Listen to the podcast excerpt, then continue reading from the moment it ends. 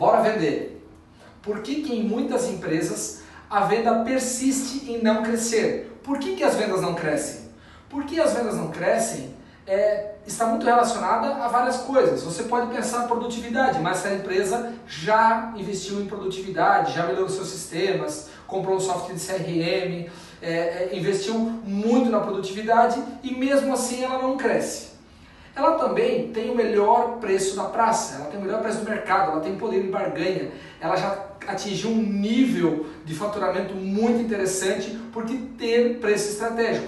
Mas ela cresceu até um, um volume e depois não cresceu mais.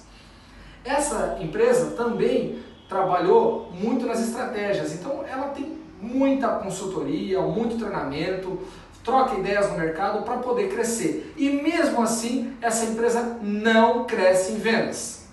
Parece uma coisa, né? Mas isso é mais comum do que se imagina. As empresas fazem o seu dever de casa, mas elas não fazem todo o seu dever de casa. E quais são os deveres de casa que a maioria das empresas que fazem o dever de casa, produtividade, trabalho a preço, estratégia, não fazem alguma coisa que é mais básica, mas elas têm em não fazer. O que acontece? Quando você trabalha o giro de carteira, por exemplo, você tem vários vendedores, o vendedor atua num determinado nicho de mercado, num, determinado uh, uh, perfil de clientes, só que alguns clientes não conseguem efetivar vendas. Você não consegue, o seu vendedor não consegue vender para esses clientes. O que, que se recomenda? Você trocar de vendedor. Não é trocar, mandar o vendedor embora. É aqueles clientes que o vendedor acaba não conseguindo realizar vendas, passar para outro vendedor atender. E assim por diante, para oxigenar a carteira de clientes.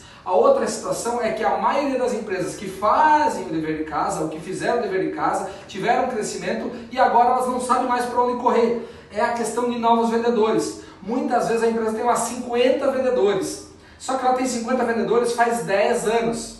Ela não quebra a, a região, ela não, não, não melhora a, a, o atendimento. Então o que acontece? A maioria dos vendedores chega num limite de atendimento. Quando eles começam a atender novos clientes, eles vão deixando outros para trás.